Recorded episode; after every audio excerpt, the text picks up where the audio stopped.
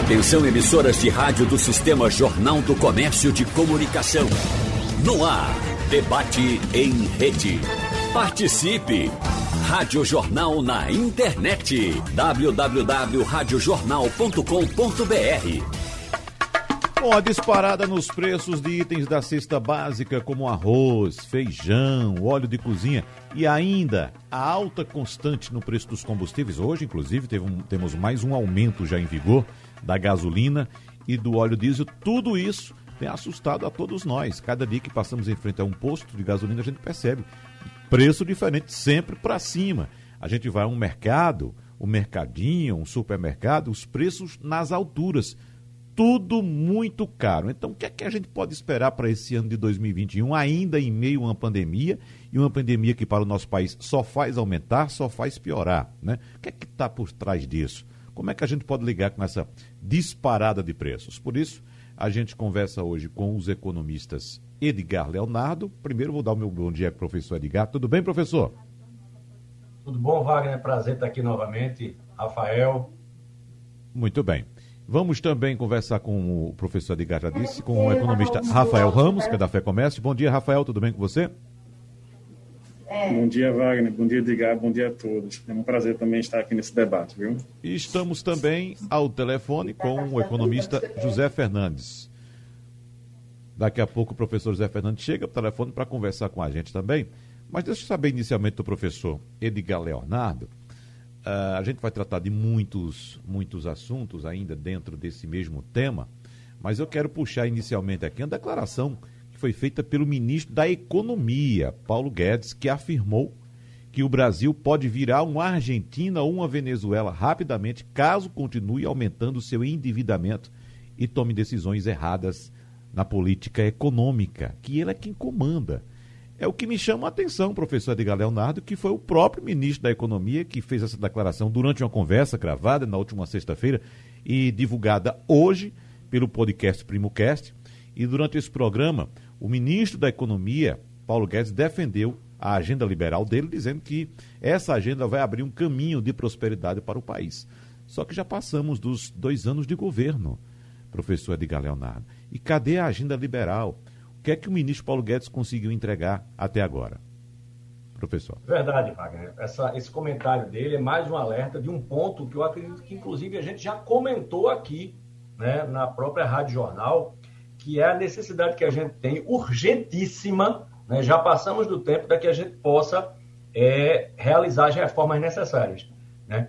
O que acontece é que ele está colocando muito bem, claro, todos os países eles tiveram gastos que não estavam planejados com a pandemia, isso teve sim uma repercussão. O problema é que no caso do Brasil, a gente já vinha, Wagner, de um país em crise, endividado, com desemprego e que acabou jogando sua dívida para patamares que, no caso do Brasil, por conta de peculiaridades, tá certo? São mais perigosas do que em outros países.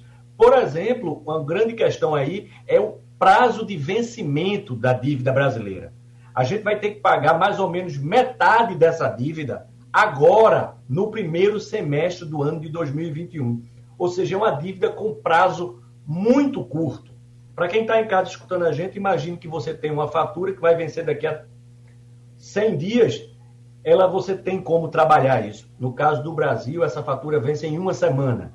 Então, a gente tem sim um risco muito grande. O reflexo disso já é a desvalorização que o real tem frente ao dólar. O dólar, se a gente for observar na, em comparação com as outras moedas, o dólar vem se desvalorizando. E o dólar, frente ao real, ele se valoriza. Por quê? Porque nesse momento da economia brasileira, na verdade, não é uma valorização do dólar.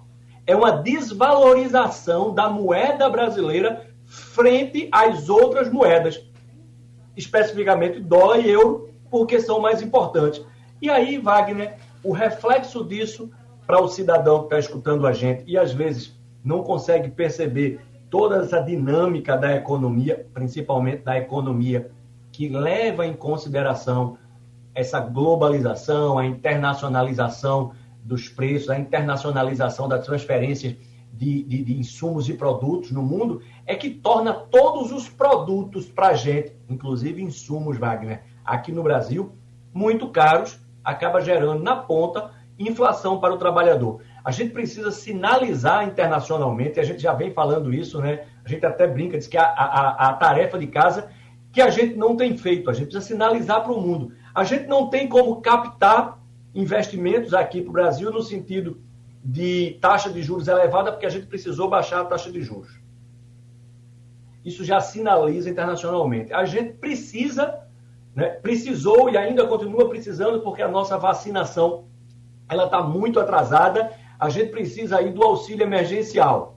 Isso vai fazer com que isso vai fazer com que a gente adie mais a retomada da economia. Isso acaba fazendo com que a gente tenha mais um impacto no, no dólar né, se valorizando frente ao real. Mais o impacto na inflação né, aqui no Brasil. É urgente, é urgente que façamos né, as nossas reformas. Precisamos ter uma reforma administrativa muito séria nesse país, uma reforma tributária, desvincular uma série de despesas. Hoje, a maior parte da, dos recursos da, da, da, federação, da União, eles estão lá em contas onde o governo não tem nenhuma opção para realizar os investimentos. Né? Já estão todas as verbas carimbadas.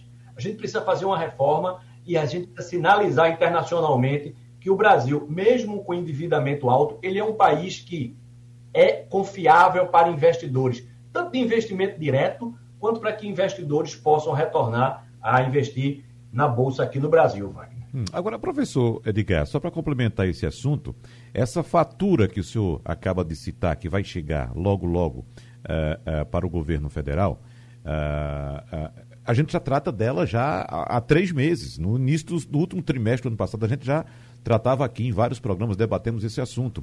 A gente sabe que há pessoas, por exemplo, fazendo aqui um, um exemplo pequeno, né, um micro exemplo, há pessoas que se organizam em casa, sabe que todo mês vai chegar conta de luz, conta de telefone, conta de condomínio, e já reservam dinheiro para fazer aquele pagamento. Ah, ah, será que está havendo alguma espécie de desorganização do governo federal já nessas contas, professor?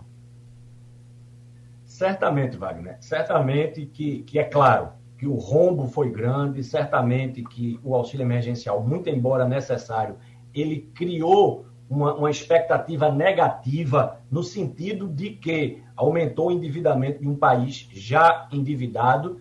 Todavia, certamente, isso aí né? Se nós aqui já falávamos disso em outros momentos, já falávamos da necessidade de, do Brasil realizar as tarefas de casa, e aí não é uma responsabilidade apenas do Poder Executivo. Nós temos aí uma responsabilidade conjunta né, do, do, das câmaras que precisam votar essas pautas importantes. Né? A gente precisa trabalhar as pautas da reforma tributária, da reforma administrativa, trabalhar as pautas de, de, de privatização, para que a gente possa sinalizar para o resto do mundo como uma economia que é séria, que tem capacidade de pagar suas contas, de cumprir seus compromissos, respeitar os investidores internacionais. Isso vai ser muito positivo para a economia. Se a gente não fizer, vai ser muito sério. Basta comentar que o real só tem perdido em desvalorização para a moeda venezuelana, o que é muito sério. É.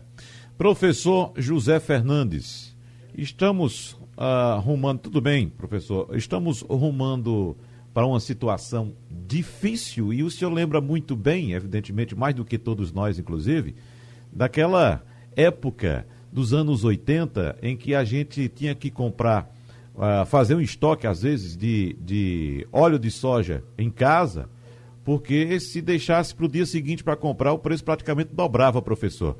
Estamos nessa situação de perigo ou o senhor ainda enxerga alguma possibilidade de ajuste essas contas do Brasil? Olha, não, eu, a minha opinião é que não. O, país, o problema do país não é de, de, de, de produção, não, é de distribuição. Vocês têm muita produção. Nós estamos vivendo um processo, por exemplo, que o Brasil é um país caro. Essa é a primeira pergunta que a gente tem que colocar. Por que o Brasil é um país caro de se viver? É a tributação, é a infraestrutura que é baixa, você veja que os portos são altamente ineficientes. Quando você tem um porto altamente eficiente, você produz mais, vende mais rapidamente, tanto como, como vende como importa também. Você tem também um sistema deficiente transporte rodoviário a diesel. Por que isso?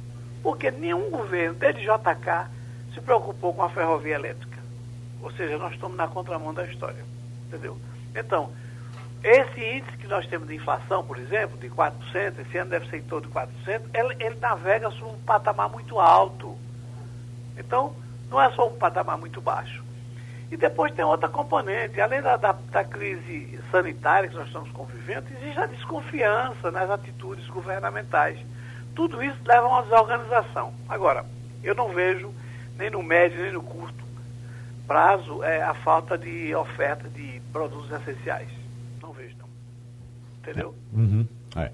Rafael Ramos, e a sua visão? Eu não vou pedir inicialmente a sua visão como economista da FEComércio, Rafael Ramos, mas como economista uh, de formação, como pessoa que entende de economia e de mercado também. Uh, em que caminho estamos seguindo?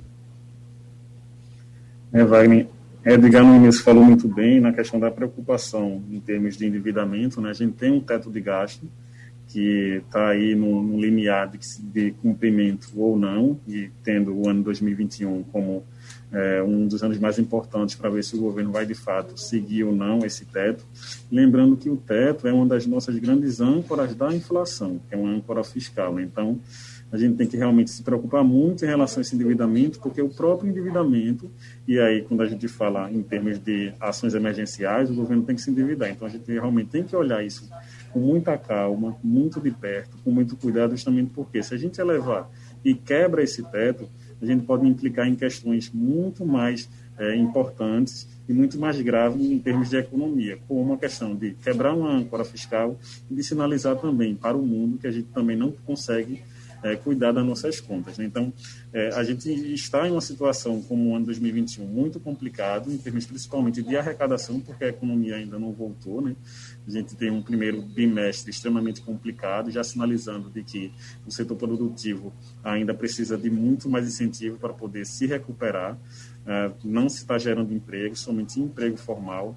A gente, olhando de um lado, Wagner, esperaria uma queda na inflação justamente por conta dessa questão da, do desemprego elevado e na, da não geração de emprego formal. Mas aí, por outro lado, o governo sabiamente conseguiu aprovar o auxílio emergencial e injetou aproximadamente 300 bilhões né, a nível nacional. Aqui em Pernambuco, em torno de 16 bilhões de reais. Então, foi muito dinheiro. Em contrapartida, esse, essa elevação na demanda, esse aquecimento na demanda, principalmente na demanda das famílias e vulnerabilidade, né, que tem, vamos dizer assim, uma demanda muito maior por produtos que eles não tinham condições antes de comprar, some de alimentação, fez com que a gente tivesse essa escalada, principalmente no grupo de alimentação e bebidas. Então, a gente vê aí diversas variáveis que se mostram preocupação, não só a questão do endividamento, mas também, como o professor Edgar falou, a questão do próprio dólar, né, que também vai impactar a inflação. Então, a gente vê aí um conjunto de variáveis que podem implicar a inflação e também, como o professor José Fernandes falou, é, em termos de a gente tem uma preocupação muito grande de inflação, mas também não vejo que as pessoas têm que fazer, como antigamente, é, feiras uhum. em dias é, menores, né? uma semana, a gente ainda consegue ter uma previsibilidade né, em alguns itens, na, na, maioria dos itens, de fazer ainda a feira mensal. Então, se a gente ainda tem condições de fazer isso, é cuidar para que isso não se escape e a gente realmente não tenha um descontrole inflacionário como a gente viveu na década de 90, por exemplo. É, tem, tem uma teoria, ou curva de Phillips, né, em economia, né, uh, que uh, faz uma, uma correlação entre inflação e desemprego. Uh, só para exemplificar melhor para o nosso ouvinte, essa, essa curva de Phillips, ou teoria de Phillips, ela diz que quando há desemprego, a inflação cai. E quando há pleno emprego, geração de muito emprego, a inflação aumenta. Uh, o que a gente está vendo é o seguinte: é, é desemprego, né? Uh, um desemprego muito alto, mas a inflação, de certa forma, ensaiando um, um aumento. O que é que está acontecendo? Deixa eu saber inicialmente do professor Edgar Leonardo. Professor, por favor. Oi, realmente, Philips, ele encontrou, é, Wagner, essa correlação. Vamos tentar entender assim de forma bem simples para quem está em casa e não está fazendo um curso superior. Né? Imagine que você tem, na medida em que o conjunto da economia aumenta o seu nível de emprego, são mais pessoas empregadas, a massa salarial o volume de recursos no total da população aumenta, essas pessoas vão comprar mais. Elas vão na feira e vão comprar mais. Elas vão abastecer mais o carro, elas vão trocar de carro, vão no armazém de construção comprar produtos para trazer para o seu consumo. Na medida que ocorre uma elevação da demanda, o que vai acontecer é que, proporcionalmente, a oferta ainda está estável no curto prazo, porque ela não vai ser ampliada na mesma velocidade que a gente pode ter uma ampliação de renda. Por exemplo, como aconteceu com o auxílio emergencial. Uhum. Então, você tem um aumento da demanda para uma oferta ainda que não tem a velocidade para acompanhar. O resultado disso é que ocorre um aumento de preços. Quando você tem, e aí, é, é, é, Rafael lembrou muito bem, a gente ainda não tem um processo inflacionário como o que vivemos. Eu ainda era criança, era muito jovem, mas eu me lembro nos anos 80, com a inflação descontrolada. Ainda não estamos. Todavia, o que está acontecendo aqui é que essa correlação identificada por Phillips, ela existe, ela está correta, tá certo? Ela acontece por conta dessa movimentação que a gente está explicando, mas a gente tem que entender, por exemplo, que a, gente teve uma injeção importante, por exemplo, no estado de Pernambuco, de recursos do auxílio emergencial que criaram um efeito de injeção de renda na população e que foi direcionado para consumo. Foi direcionado para consumo e, somando-se isso a outros elementos, Rafael comentou há pouco, é, elevação do dólar, preços internacionais mais altos, Tá ok? Somando-se esses elementos, fez com que, mesmo em uma economia com desemprego, a gente tivesse um processo inflacionário que ainda não está fora de controle. E como disse muito bem o, o colega José Fernandes, agora há pouco, a gente ainda não está num cenário de faltar produto, nada disso. A gente tem sim uma inflação e a gente tem um desemprego preocupante. Eu acredito que o mais preocupante é exatamente a conjunção desses dois pontos, Wagner. Uhum. No momento em que a gente tem um processo de desemprego acompanhado de um processo inflacionário que precisa ser muito bem observado e controlado e onde a gente precisa gerar emprego rapidamente e só quem gera emprego é aumento do PIB, isso certamente vai dar mais um impulso no processo inflacionário lá para frente. É. Professor José Fernandes, o professor Edgar Leonardo lembrou muito bem do auxílio emergencial o ano passado, que levou, evidentemente, muitos brasileiros ao consumo. É, no, nós tivemos, evidentemente, ali um, um ensaiozinho pequeno de, de, de, algum ponto de inflação. Agora, o auxílio emergencial, o governo promete voltar a partir do mês que vem, só que é cerca de um terço do valor que foi é, destinado aos brasileiros o ano passado. E certamente teremos uma quantidade menor de pessoas também recebendo desta vez. O senhor faz essa correlação também entre o auxílio emergencial e alguma pressão sobre os preços? Não. Não faço. Eu queria colocar o seguinte: nós estamos diante de uma crise da macroeconomia. Muitos conceitos macroeconômicos dos economistas estão furados. Vou explicar três. Primeiro, os grandes economistas Estados Unidos, das grandes universidades, defendem hoje uma política fiscal expansionista direcionada a investimentos públicos. Número dois, é questão da dívida, dívida PIB. O Japão deve mais de 200% do PIB. Puxa, então o Japão está falido. Não. Os títulos japoneses são remunerados a taxa próxima de zero. E todo mundo compra. Por quê? Existe uma componente fundamental que chama confiança. Então, num momento de desconfiança, todo mundo especula, porque das análises dos economistas, eles se esquecem de colocar que a escassez é provocada. Muitos produtos que faltam no mercado porque são desviados, são retidos, são indexados. Em terceiro lugar, na Europa, por exemplo, a liquidez, ou seja, aumento de dinheiro, ou seja, a inflação na Europa está muito abaixo da média. E os bancos centrais europeus estão investindo mais e mais dinheiro na economia para reativar a economia e a inflação não sobe. Ou seja, outro paradigma da macroeconomia está furado. A questão do Brasil de você dar auxílio emergencial, achar que isso tem correlação com a inflação, não tem. O que tem correlação com a inflação é a especulação, é um ambiente de desconfiança, né? É, são as expectativas que a coisa vai piorar. Então existe uma série de componentes que levam a. Por exemplo, você sabe que a inflação esse ano deve estar em torno de 4% ao ano. No entanto, alguns produtos sobem muito mais que a inflação. Açúcar, café, arroz, serviços. Quem é o mal prejudicado? É o pobre. Né? Qualquer aumento de preços é o pobre. Essa média é uma média ponderada e o índice é uma abstração. Então, a minha opinião é que esse conceito de achar que o auxílio emergencial, que é fundamental para tirar a, a população da miséria, porque nós estamos vivendo hoje uma crise do neoliberalismo, a concentração de riqueza vem aumentando de forma acentuada, não só no Brasil, como no mundo, né? Então os ricos estão mais ricos. É importante a, a adotar uma política fiscal expansionista. Então você vai dizer, tirar dinheiro de onde? Tem onde tirar. Gasto. O, o, o grande problema do Brasil hoje, há muito tempo, é a ineficiência do gasto. Ele gasta demais, ele gasta mal. Entendeu? Então tem que haver um equilíbrio. Agora, para fazer isso, numa conjuntura atual, em que o Congresso é representado por grupos, o Senado, o Congresso, a Câmara dos Deputados, é muito complicado. É. Entendeu? Rafael Ramos, para fechar esse bloco, sua opinião. É, eu já penso um pouco o contrário do professor José Fernandes. É, eu também concordo que, por exemplo, algumas teorias macroeconômicas realmente elas estão sendo modernizadas, né? Por exemplo, a questão da relação entre ah, o emprego e a inflação. O Phillips, em um momento muito mais ligado a uma escola liberal, né? Teve essa questão porque se acreditava muito que a renda adivinha basicamente do emprego. Então, hoje a gente vê um desemprego com a escalada da inflação porque existia uma distribuição de renda por outra via, no caso aqui, o auxílio emergencial.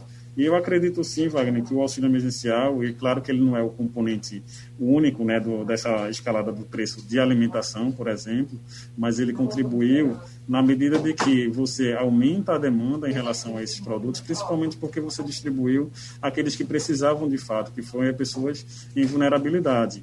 Então, eu acredito sim que o auxílio teve um, uma influência em termos de elevada da inflação, pelo menos nesse segundo semestre, né, depois de abril, que foi quando as pessoas passaram a receber, e que é, a questão fiscal também é muito importante é, para a gente poder controlar. O professor falou muito bem na questão da ineficiência de gasto público. Né? A gente, de fato, tem muita ineficiência de gasto público.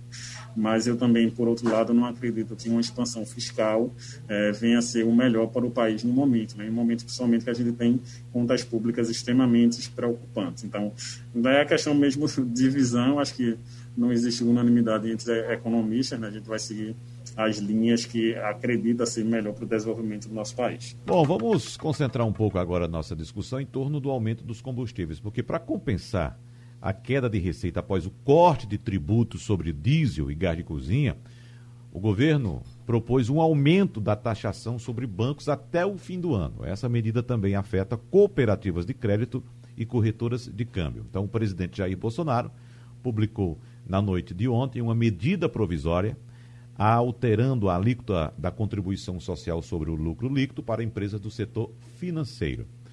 Então, uma medida provisória tem efeito imediato, mas precisa de aprovação da Câmara e do Senado em até 120 dias para se tornar lei e não perder a validade. Lembrando que a isenção de impostos federais sobre o diesel é de apenas dois meses, começando pelo professor Edgar Leonardo. Bom, o presidente da República está cumprindo a lei de responsabilidade fiscal, professor Edgar Leonardo, que aponta que uh, quando um governante decide retirar impostos de algum setor, ele tem que buscar uma fonte de receita em outro setor. Nesse caso, o governo federal decidiu aumentar os impostos sobre o setor financeiro. Evidentemente que vem aquela especulação bem popular, né? Ah, tá certo, tem que tirar dinheiro dos bancos também, mas não se tira dinheiro com imposto do, do setor, né? Na verdade, alguém vai pagar mais caro por essa, essa redução no preço dos combustíveis, professor Edgar Leonardo.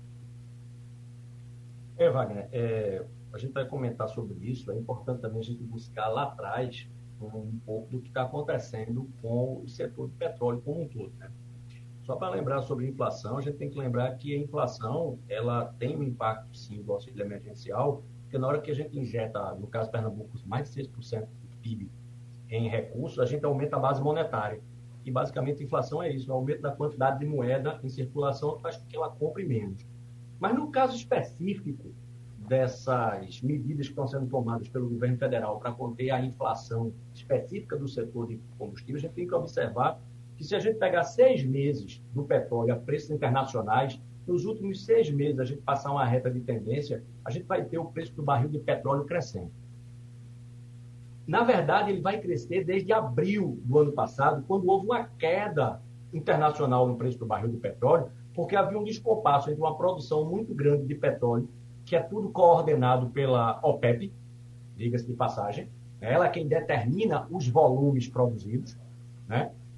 E aí, a OPEP, em abril do ano passado, 2020, o mundo parado, o consumo de combustíveis parado, fez com que o preço do barril de petróleo caísse. A OPEP se reuniu e programou uma redução do volume de barris de petróleo produzido.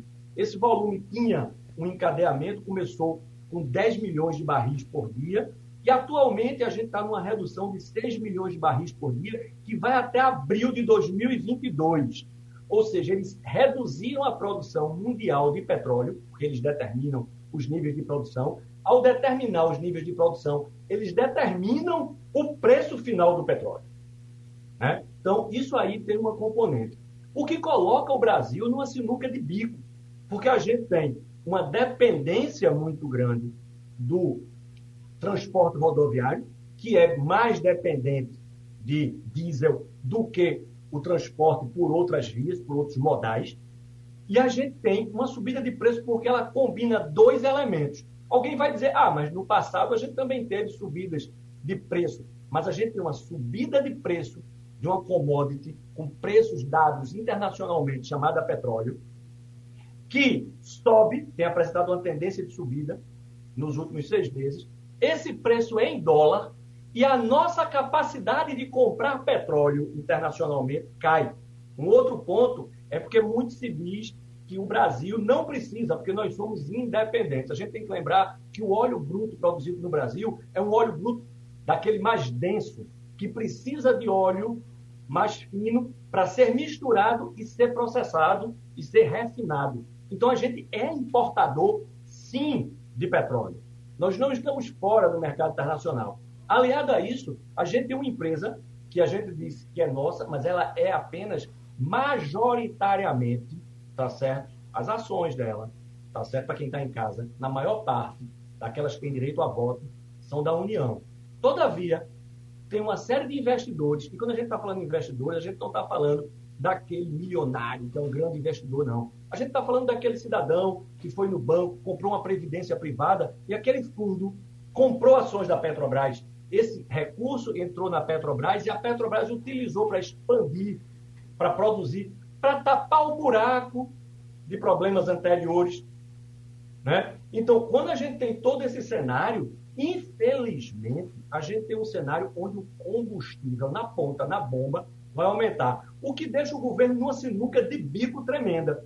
Porque ele aponta e diz: olha, eu não quero deixar o combustível subir, vou tentar fazer a minha parte. E ele segue um caminho um pouco do que foi feito por Temer, quando a gente teve a outra, a, a, a outra não, a greve né, dos caminhoneiros. Né, que é tentar dizer, olha, do ponto de vista federal, eu não vou atuar. Só que se a gente entrar no site da Petrobras, a gente vai ver a composição dos custos. Ao observar a composição dos custos, a gente vai ver mais ou menos que 14% é federal e no site da Petrobras diz 28% dos estados com ICMS. Se a gente entrar no site de, da, da, federação, a gente vai ver que lá eles apontam uma média de 30% de ICMS. Ou seja, na verdade, a gente tem uma média de 44%, 45% dos custos do combustível na bomba seja lá por que nível for, ou estadual ou federal, 44% a 45% do preço do combustível na bomba, ele é ligado a impostos. Então, alguma coisa precisa ser feita.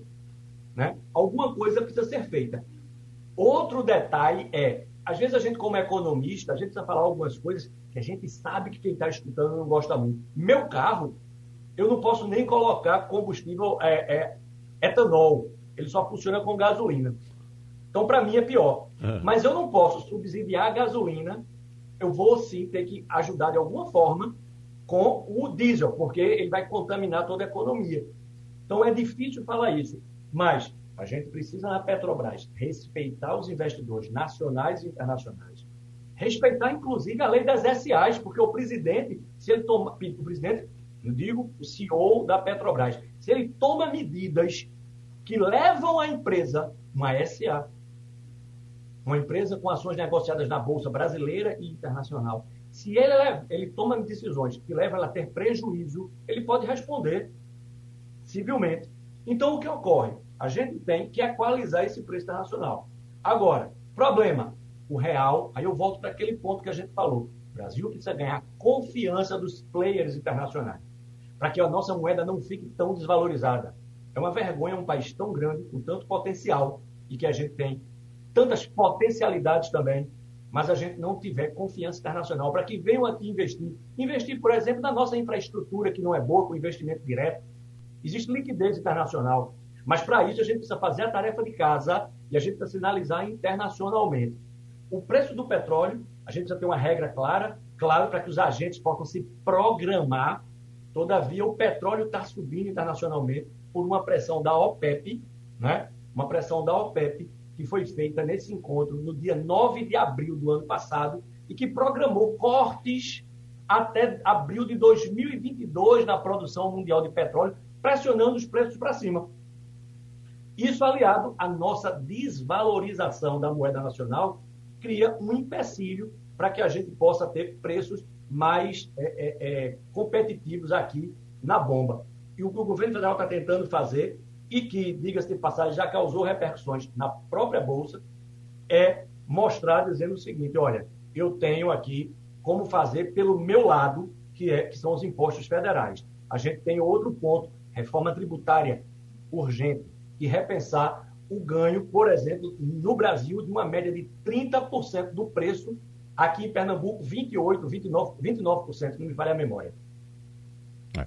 Professor José Fernandes, o professor Edgar Leonardo lembra muito bem que uh, o Brasil uh, ele é uh, um grande extrator de petróleo, né? Extrai o petróleo, mas um petróleo bruto, petróleo, pesado, grosso, que tem. E o Brasil não tem capacidade de refino desse petróleo. Tem que exportar esse, esse petróleo para refino e importar refinado para distribuição para o nosso consumidor aqui.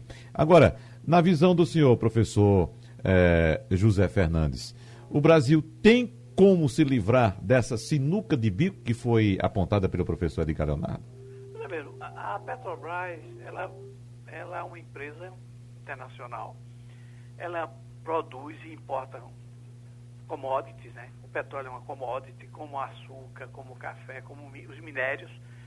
E as empresas que estão no mercado internacional se regem pelo mercado internacional. É ilusão achar que a Petrobras vai cobrar um preço pelo mercado interno. Não, ela procura pelo preço internacional. Ela tem que concorrer, tem que competir, tem que ter lucratividade, senão ninguém compra ações. Agora, você aí dentro tem várias componentes. Por que o petróleo aqui, por que está aumentando o combustível? Por conta do aumento do petróleo no mercado externo, a questão do câmbio é outra componente, entendeu? E tudo isso leva a que você aumente o preço dos combustíveis. Depois tem um detalhe, o Brasil é altamente dependente do diesel. Está altamente fora de, fora de contexto. O mundo atual é, é, é, é o transporte elétrico, né? Você deixou de lado, todos os governos, desde JK até hoje, deixaram de lado a questão da, das ferrovias, e hoje nós estamos reféns do transporte rodoviário, que é uma coisa anacrônica, sem sentido mais. Por outro lado, eu acho fundamental, em função dessa questão aí, se criar um, mecanismos com seriedade capazes de mecanismos que você possa mitigar ou seja, não, não tem um grande impacto sobre a economia. A questão do, do, energética, sobretudo, é derivada do petróleo. É claro que a componente impostos, o Brasil é um país que está uma taxa de impostos altíssima de primeiro mundo e distribuição de terceiro mundo. Essa é a questão maior. Tem que se debruçar para verificar qual é a alternativa que se, que se vá direcionar, né? Mas você não vê nenhuma, nenhuma, nenhuma atitude atualmente nessa direção capaz de você dizer como é que a gente pode mitigar essa é, desvalorização diária na, na, na commodity petróleo no mercado internacional que não possa ser repassada em grande parte para a população. Você não pode é, deixar de repassar. Como é que fica a lucratividade da Petrobras? Uhum. É. Rafael Ramos, você quiser tocar nesses assuntos, fica à vontade, Rafael. Mas eu queria saber também é, de que forma esse aumento dos custos, principalmente com o petróleo, pode interferir também no comércio de uma forma direta, Rafael. Na interferência do comércio, Wagner, a gente teve, principalmente depois da pandemia, o comércio foi obrigado né, a acelerar a questão de investimentos em tecnologias e novos canais de vendas. E aí o canal online, principalmente. Né? Então, o comércio hoje ele está se aproximando muito do setor logístico, justamente por conta dessa no, desse novo canal de vendas. Então, essa questão de um país que é extremamente dependente de apenas um modal e de que é o modal rodoviário e necessitando também da questão do diesel e de uma matriz energética também une, né, que é a questão do diesel, ela faz com que os preços sejam repassados em termos de frete, né, e a, elevação desses serviços de transporte. Então, na ponta, esse, vamos dizer assim, os estabelecimentos que se utilizam desses serviços para fazer distribuição desses produtos, eles também vão ter que repassar parte desses preços que foram repassados para eles.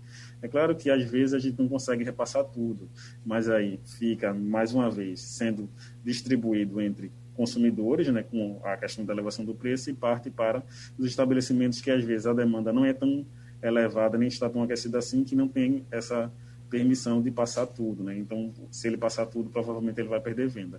Então, a gente tem esse, esse impacto dentro do setor do comércio na questão do comércio hoje, mais do que nunca, se utilizar do setor logístico, né, setor de transporte também, para acelerar essa distribuição, principalmente das compras online, e tendo que ter esses, esses aumentos de preços recorrentes. Aí é bom lembrar também, Wagner, que a gente já teve momentos né, de interferências em termos de, de Petrobras, somente no preço de combustível, só que mais à frente sempre tem que soltar e a gente tem uma escalada em relação a esses preços.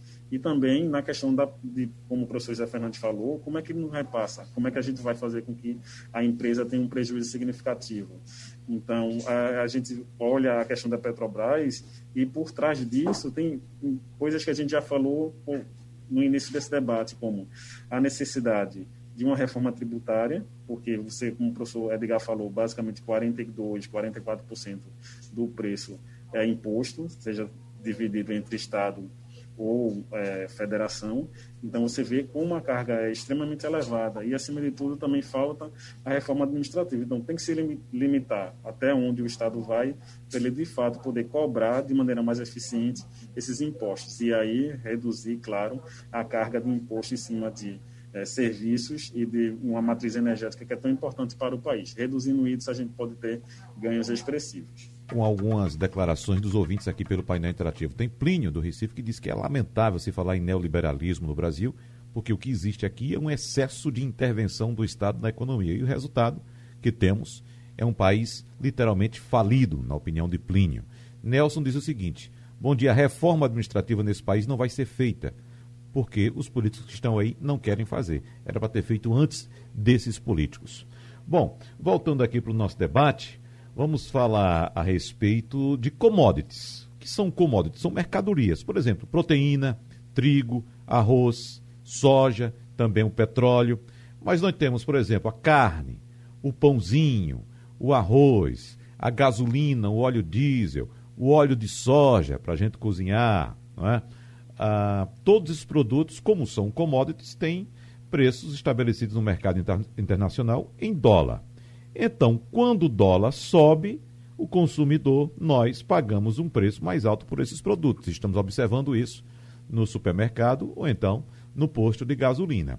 Agora, a pergunta para os nossos três economistas é a seguinte: por que o dólar disparou no Brasil? Começando pelo professor Edgar Leonardo.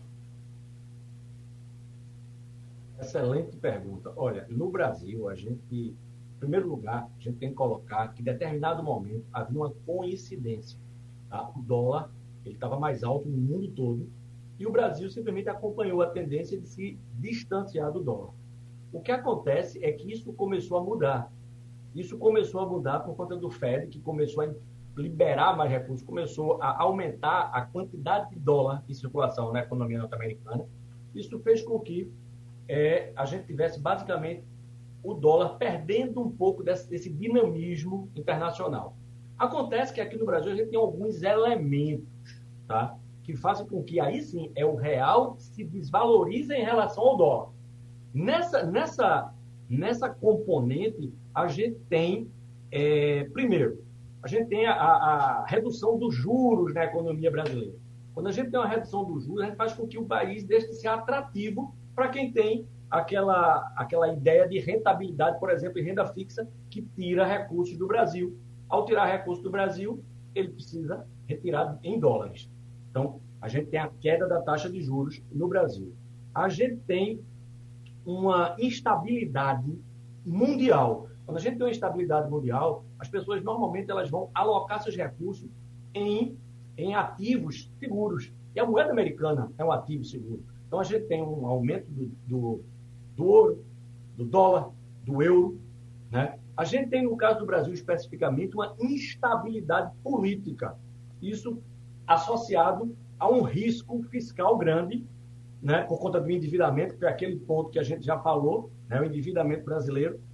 Associado a outro ponto, a gente tem um conjunto de reformas, que a gente já citou, e que não foram feitas, mostrando, olha, o Brasil não está gerando confiança para os investidores internacionais. Então, eles não só não vão trazer recursos para cá, como eles vão tirar recursos daqui. Tirando recursos daqui, eles estão comprando dólar e levando para fora. Né? Então, essas privatizações ainda no papel, que a gente também não fez, né? e ainda por cima, recentemente, um cenário de possibilidade de intervenção em estatais. Quando você associa tudo isso, tá certo? Dentro desse pandemônio que é a pandemia, de fato, a gente tem o real se desvalorizando, porque o Brasil ele não está gerando confiança nos investidores internacionais. E as repercussões são todas aquelas, Wagner, que a gente já vinha citando anteriormente. Professor José Fernandes. É o seguinte, antes de falar sobre essa questão cambial, eu queria responder ao ouvinte aí, senhor do Estado. O Estado, na economia brasileira e no mundo, é quem está puxando toda essa condição, está criando condições para se combater a, a, pandemia, a pandemia. E você observa nos Estados Unidos, por exemplo, esse aumento de liquidez de bilhões e bilhões de dólares para fazer a economia funcionar. Ou seja, aquela tese que o Estado devia se afastar da economia, está furada. Hoje, é, agora o Estado tem que ser eficiente, eu concordo.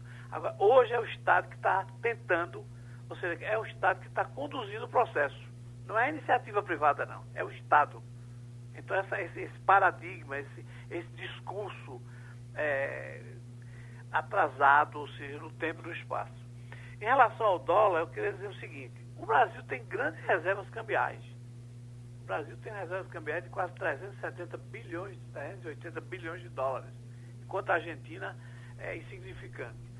Em segundo lugar, você tem que ter o aspecto da especulação. Né? Num ambiente de crise, num ambiente de instabilidade da economia como a nossa, leva os ativos, os agentes a se protegerem contra qualquer eventualidade na taxa de, no câmbio, né? moedas fortes, como o euro, o dólar e a libra, né? Então, a política de, de, combate à inflação, muitas vezes, às vezes você começa a observar as atitudes governamentais e grande, os grandes detentores de, de, de, ativos, eles procuram proteção. Agora, essa questão do câmbio é um grande, grande reflexo da instabilidade que a gente está vivendo hoje, entendeu? Apesar da taxa estar variando, ela vai se variar ainda mais, mas ela vai chegar a um, um certo equilíbrio, né? Que o Brasil é o seguinte, o Brasil, a taxa Selic do Banco Central, essa taxa Selic, ela está em queda. Mas a taxa de juros cobrada pelos bancos, ela é infinitamente superior. Isso é um detalhe que a gente tem que ter em mente nas análises, entendeu? É isso que eu queria colocar. Essa, essa questão do câmbio tem muito a ver com a especulação, tem muito a ver com a proteção, ou seja, as pessoas procuram abrigo nas suas nas suas operações e tem também a ver as empresas que devem em dólares, em moeda forte, que elas, em determinados momentos elas procuram dentro do mercado interno essa moeda, porque a oferta de dólares é limitada. Só quem pode emitir dólares no mercado mundial é os Estados Unidos. Uhum. Rafael Ramos. É, Wagner, acho que basicamente falaram tudo em termos de, de impacto no dólar. A gente realmente tem uma fuga né, da, da moeda estrangeira, porque o ambiente de negócio brasileiro realmente não é o ideal. A gente tem questões de estabilidade política, é, quadro fiscal debilitado, o ambiente externo instável também faz com que, como o professor falou, o professor Edgar falou, que os investidores procurem barcos mais seguros. Então, ainda não é uma economia é, totalmente segura.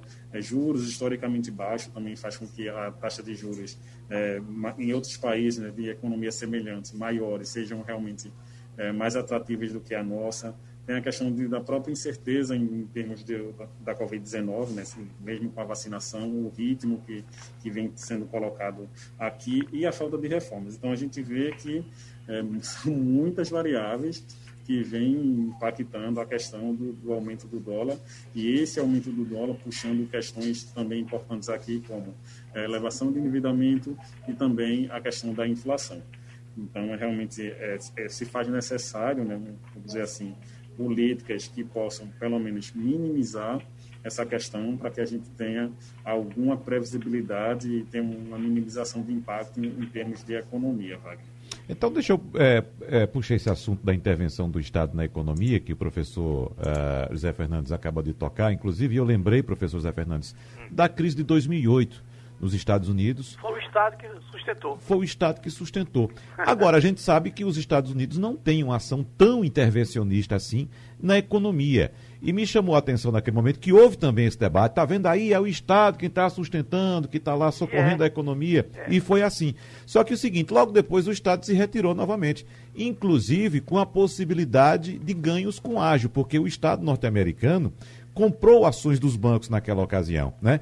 E revendeu essas ações depois no mercado, claro, com preço mais baixo para reduzir os ganhos. Mas uh, o que a gente observa é, é, o exemplo seria o seguinte: não intervir, mas fazer uma reserva. Ou seja, no momento de alta, você junta dinheiro, guarda um dinheirinho. No momento de dificuldade, quando está lá embaixo, chega com dinheiro para socorrer. o Estado americano está tá, tá investindo agora, está com uma, uma, proposta de mais de 12 bilhões de dólares para a economia, dar dinheiro à pessoa. Uhum, sim. Ou seja, há uma tese hoje pelos economistas, maiores economistas americanos e europeus, que tem que aumentar os gastos, tem que a, a, a ordem hoje é política fiscal expansionista. Esse negócio de dizer que política fiscal expansionista é inflacionária está furado. Portanto, a população tem dinheiro para comer. Essa é a questão hoje. Esse é, esse é o paradigma em grande discussão em escala mundial. Tá certo? Essa é a questão. Agora, o Brasil precisa fazer investimentos produtivos. Certo, professor, só, só, uma dúvida, mas no seu entendimento, essa é uma questão pontual, de exceção ou deve ser uma regra? É uma regra daqui para frente. Uhum. É uma regra. Certo. Um Estado eficiente, não esse Estado, como eu diria, balofo, ineficiente, não. Um Estado competente. Por exemplo, você aqui no Brasil, você faz muitas obras de má qualidade. Mas, por exemplo, o Brasil, o, estado, o setor público só gasta menos de 12% do PIB. Já gastou 8% na década de 70. Importante é gastar, mas gastar com eficiência. Se você analisar, você, você que é jornalista muito bem, a quantidade de obras inacabadas estão aí inacabadas, a nível federal, municipal, estadual. Por que isso? A ineficiência de quem administra os recursos. Uhum. Essa é a questão. Agora, o Estado, há uma crise de Estado, há, mas o Estado tem que ser eficiente. Por que é que todo mundo confia na economia japonesa? Porque é uma coerência de atitude, né? Então, pronto. É. Agora, professor Edgar Leonardo, para o, o, Estado ser eficiente assim, como acaba de apontar o professor José Fernandes, não teria que ser menor, mais enxuto, menos intervencionista ou não? Olha, é, aí tem uma discussão que a gente vai ter algumas, como disse Rafael, algumas correntes que vão ter doutrinas próprias em cada direção. Um, um ponto que eu coloco, e aí é, é, é é um pouco do que a gente discutia com alguns colegas que também concordam comigo. Eu acho que eu concordo com o professor quando ele coloca que a gente tem uma discussão, às vezes, que é muito preta ou branca. É estado mínimo ou estado máximo. Na verdade, é o estado necessário para aquele momento. Se a gente simplesmente pensar em tirar o estado de todas as operações, deixar tudo na mão da empresa privada, isso vai incorrer em um erro. Do outro lado também, se a gente pensar em que vamos ter uma dependência do Estado muito grande, e aí a gente tem o caso prático. O caso prático é, se a gente pensa no curtíssimo prazo, né, pode parecer que é muito simples a gente simplesmente recorrer ao Estado para trazer para a sociedade a, a, a responsabilidade manter essa, essa, esse, esse, esse funcionamento. Só que aí a gente vai buscar, por exemplo, é, é, na teoria, eu estava lembrando aqui, a teoria da indústria nascente, né? Então, você teria que proteger aquela indústria nascente para que ela atingisse a maturidade e pudesse, então, caminhar com as próprias pernas, falando de maneira bem simples.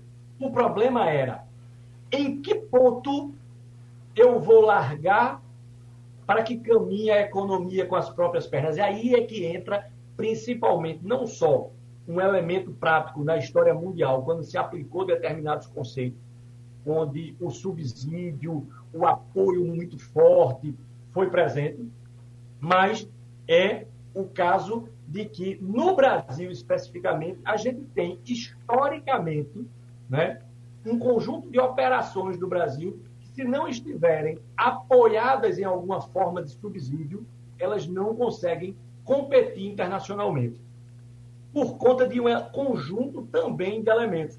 Nós temos que caminhar aqui no Brasil para um caminho que é de aumento da produtividade em todos os setores.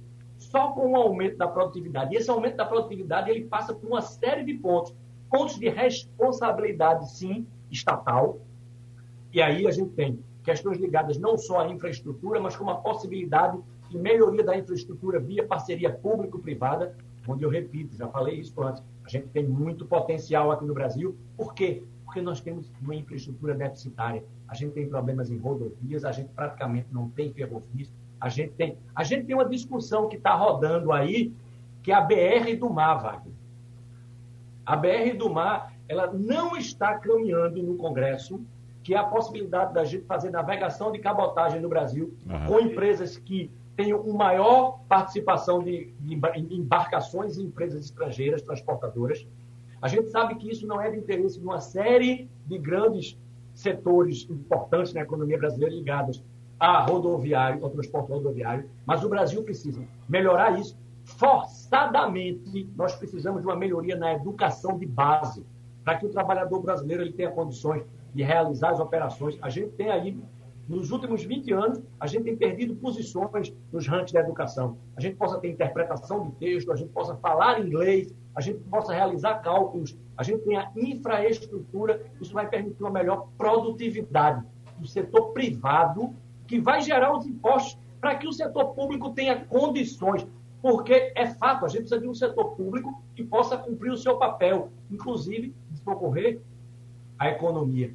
Todavia, o setor público, ele precisa do setor privado, que é quem gera impostos. Ele não pode, pura e simplesmente, por geração espontânea, gerar riqueza. Esse é que é o fato principal. Na hora que a gente melhorar a produtividade, a gente pode melhorar, inclusive, a remuneração. O trabalhador brasileiro, 70% quase do brasileiro, ele recebe em torno de um salário mínimo. sobre o papel do Estado. É muito ruim para a economia. É. Rafael Ramos, 30 segundos somente para você dizer quais são as perspectivas para o comércio neste ano de 2021. Wagner, o início está sendo bem difícil. A gente tem uma perspectiva negativa, pelo menos nesse primeiro semestre, e acreditamos que a recuperação da economia, pelo menos do setor do comércio, ele vai se dar muito pela questão do ritmo da vacinação. Se a vacinação acelerar, a gente consegue, pelo menos, fazer com que essas restrições caiam, né? E aí o comércio consiga operar de uma maneira mais livre, assim como as pessoas possam ter o retorno aos grandes centros comerciais. Então, a recuperação do comércio está muito atrelada à questão da vacinação. Se for veloz, a gente também volta de uma maneira mais rápida. Muito bem, nossos agradecimentos aos economistas Edgar Leonardo, José Fernandes e Rafael Ramos. Muito obrigado. Sugestão ou comentário sobre o programa que você acaba de ouvir, envie para o e-mail ouvinte@radiojornal.com.br ou para o endereço Rua do Lima 250, Santo Amaro, Recife, Pernambuco.